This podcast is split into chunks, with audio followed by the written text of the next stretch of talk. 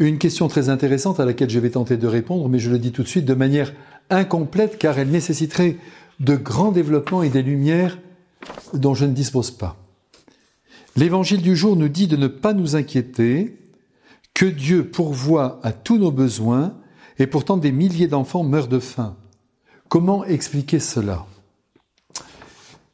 Lorsque Jésus nous dit de ne pas nous inquiéter du lendemain, il ne nous appelle pas à l'irresponsabilité qui consisterait à rester les bras croisés sans rien faire.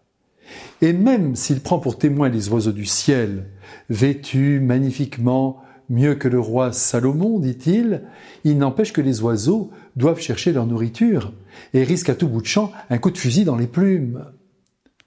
Ne vous inquiétez pas du lendemain, c'est un appel qui est adressé à tous les champions de l'organisation de la mise au point de leurs petits plans et autres assurances, en s'imaginant que rien ne leur arrivera de néfaste et que tout dépend d'eux.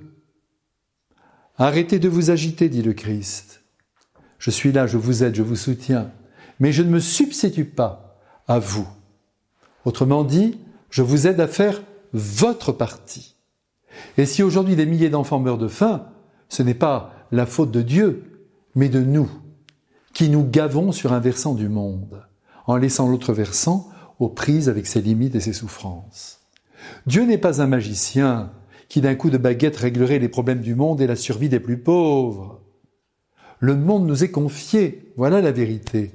Et l'histoire des hommes le prouve. Elle se construit par nous.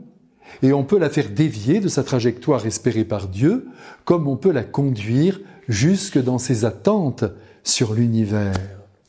Cependant, voyez, je suis convaincu, et vous l'êtes sans doute avec moi, que Dieu soutient beaucoup plus qu'on ne le pense la marche du monde, et notamment ceux qui sont dans la tourmente, les affligés, les endeuillés, les laissés pour compte, les dévalorisés, les infériorisés, les petits, les démunis.